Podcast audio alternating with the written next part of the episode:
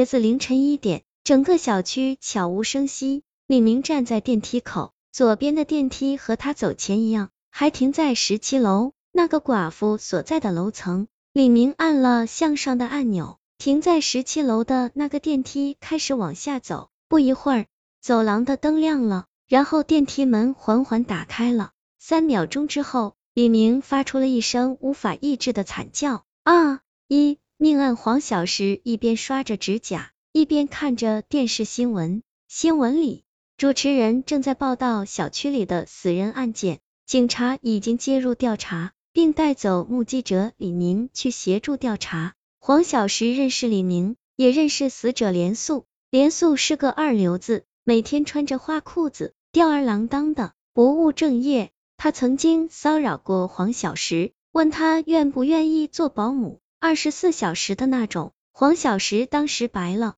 他一眼，直接关上了门。而李明住在连宿楼上，两个人曾因空调机位吵过架。听说警方调查发现，连宿死之前家里进过贼，也不知被偷了啥好东西。黄小石看了一眼手机，那家伙一点消息都没有，也不知道去哪里玩了。他心情烦躁，想出门走走。刚走到电梯门口，那个鲜红的十七便映入眼帘。连素便是死在这部电梯里。十七楼住着一个寡妇，带着孩子和婆婆一起生活。不过听说寡妇在外面有眼男人，把婆婆活活给气死了。黄小石叹了一口气，说起来，他们这栋楼似乎从上到下住着的都是怪物。二十七楼的李明被带走了，二十六楼的连素死了，十七楼的老太婆归西了，剩下这个带着小孩的寡妇，可能也快和外面的野男人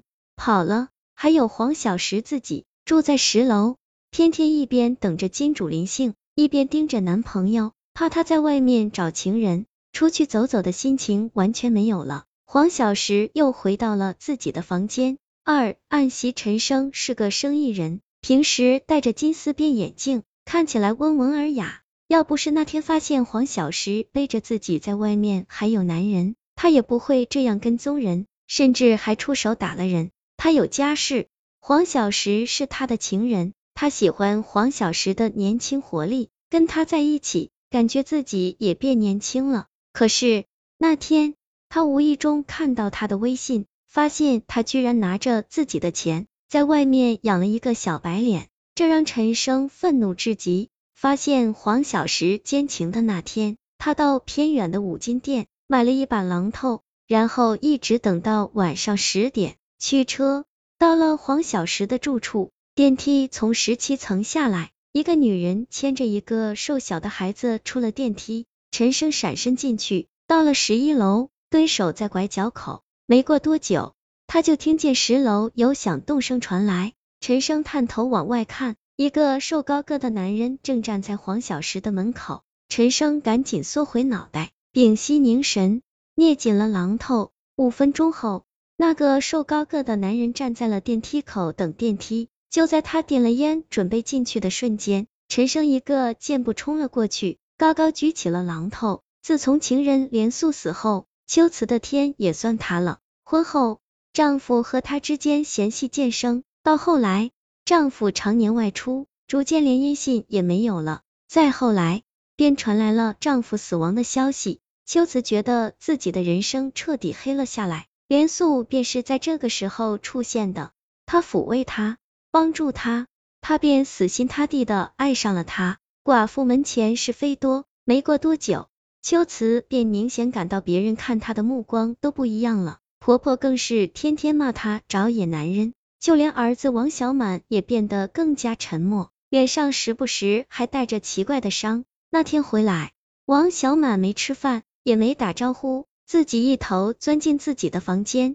秋瓷详细询问过，才知道这一次儿子被欺负的极狠，他连夜把林素架起来陪着往医院赶。后来结果出来，儿子内脏轻微受损，必须休学调养。秋瓷去学校讨公道，校方息事宁人，轻描淡写的让带头的几个孩子出来道了个歉，言语中尽是轻慢。那群人中便有李明的儿子李小泉。连素知道这件事后，找到李明，将他堵在大门口，一直骂到全身渗出冷汗。接着，他一不做二不休，直接冲进学校，找到李小泉，当着老师的面踢了李小泉两脚，直到警察来了把他带走时，他嘴里还不干不净的叫骂着。最后是秋瓷去警局把人领回来的，一路上低着脑袋，像做错事的孩子般一言不发，直到秋瓷滴下眼泪。哽咽着问：“你要是出了事，我该怎么办？”连素才嫩嫩的开口：“我不能让人家欺负咱孩子。”秋瓷哭得更狠了，缩着肩膀，几乎说不出话。他以为自己的幸福来了，老天开眼了，可没想到一个月后，连素就这么死了。秋瓷在床上躺了两天，婆婆和前夫的遗像挂在外面的客厅，冷冷的看着这个家。儿子还在隔壁做着作业。五点了，该做饭了。秋瓷挣扎着从床上起来，就在这时，门铃响了。她恍惚着出去开了门，门口站着一个脸色凝重的男人。